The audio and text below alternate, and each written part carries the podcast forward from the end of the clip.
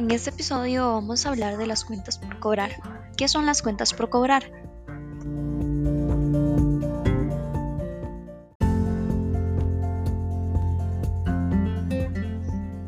Es la deuda crédito que un cliente contrae con su proveedor por la adquisición de un bien o servicio. La deuda puede ser a corto o largo plazo. Cuando un proveedor vende un bien o un servicio y emite una factura al cliente, este contrae una deuda con el primero. Cuando la deuda no se salda en el momento, esto quiere decir que no se paga en efectivo o tarjeta, dicha deuda y el derecho de cobrarla forma parte de la contabilidad y esto se conoce como cuentas por cobrar. Algunas características de las cuentas por cobrar. Las cuentas por cobrar actúan como una suerte de crédito o préstamo al cliente.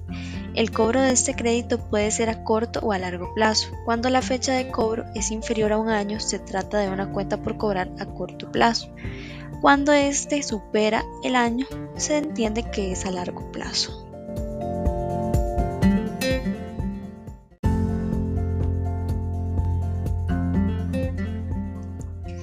Elementos de las cuentas por cobrar. El plazo de cobro. Este se refiere a la fecha de vencimiento, el importe de la deuda, el método de pago y los datos del cliente. Las cuentas por cobrar tienen su razón de ser desde un punto de vista más bien comercial que contable, aunque tengan su lugar prefijado en la contabilidad. Las cuentas por cobrar es una forma de fidelizar clientes existentes y atraer clientes potenciales en un contexto o sector en el que una estrategia así resulta impredecible para el éxito de la empresa.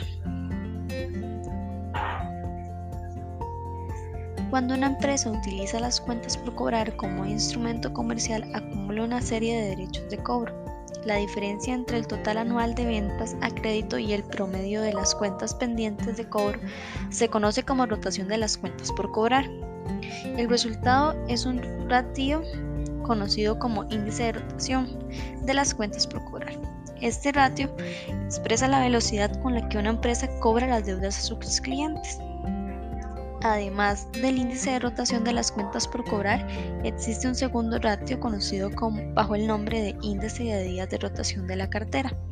Este índice expresa el número de días que quedan por cobrar la deuda del cliente. Su finalidad es la misma que el índice de rotación, a saber que lleva un control del dinero que los clientes deben.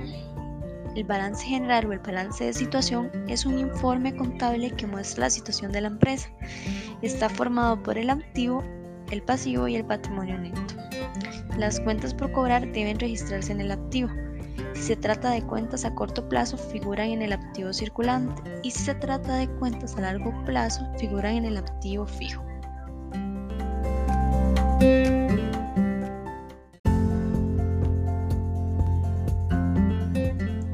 ¿Qué es un pagaré?